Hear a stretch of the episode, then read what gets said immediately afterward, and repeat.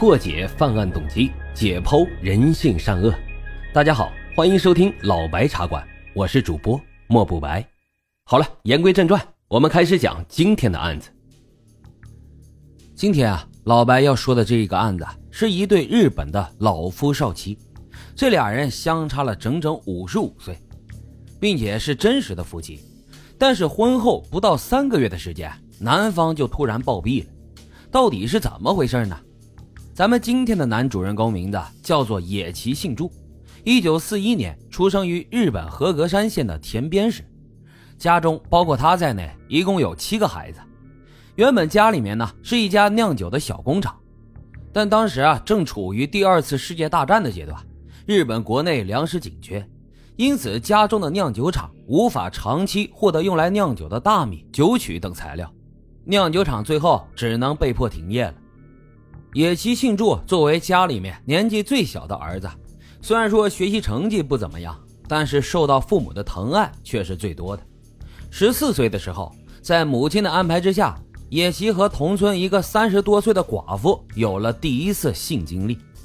有了这第一次性经历之后，野崎幸助便对性爱产生了强烈的兴趣。他觉得女人和性都是可以用钱买到的，但是家里面清贫啊。平日里面也没有多余的钱可以让他去找女人来满足自己的需求。当时呢，正是五十年代的中期，日本各地已经开始大规模的进行战后重建了。但是作为工业必需品的各种原材料，那是相当紧缺的。当时已经成为一名中学生的野崎幸助，为了获得满足自己性爱需求而需要的钱，就开始在下课之后捡废铁。他将各种废弃的设施、轰炸后留下的炸弹壳等东西都收集起来卖钱，攒到一定金钱之后，拿着这些钱跑到附近的镇子上去找妓女。因为成绩呢并不是很好，而且家里面孩子这么多，日常开销也是一笔很大的花费。十六岁的野崎在初中毕业之后便选择了退学，由于之前家里面经营过酿酒厂。他被介绍到了名古屋的一家烧酒制造工厂去当上了学徒工。学徒工的工作基本上就是每天上街去各个酒馆、旅店回收酒瓶，然后运回到厂里面清洗，然后再将当天的新酒送到各家店里。这份工作的收入啊，并不是很多，平时呢也没有什么时间去挣外快。但是野崎幸助只想快速的攒下财富，好实现自己随时可以找女人的梦想。于是他想到了一个主意，偷偷的将工厂里面的酒给偷了出来，然后再以很低的价格卖给工厂订酒的主顾们。就这样，经过了两年的时间，野崎幸助逐渐就攒下了一笔钱。一九五八年前后，野崎在一家酒吧街的外面送货的时候，突然注意到了在街边的下水道里面漂浮着几个白色的物体，凑近一看，原来啊是用过的安全套。野崎虽然也听过安全套这种东西，但是亲眼见到还是头一回。于是他找到了出售安全套的药店，打听了一下价格。在当时的日本啊，大学毕业生的月薪是一点五万日元，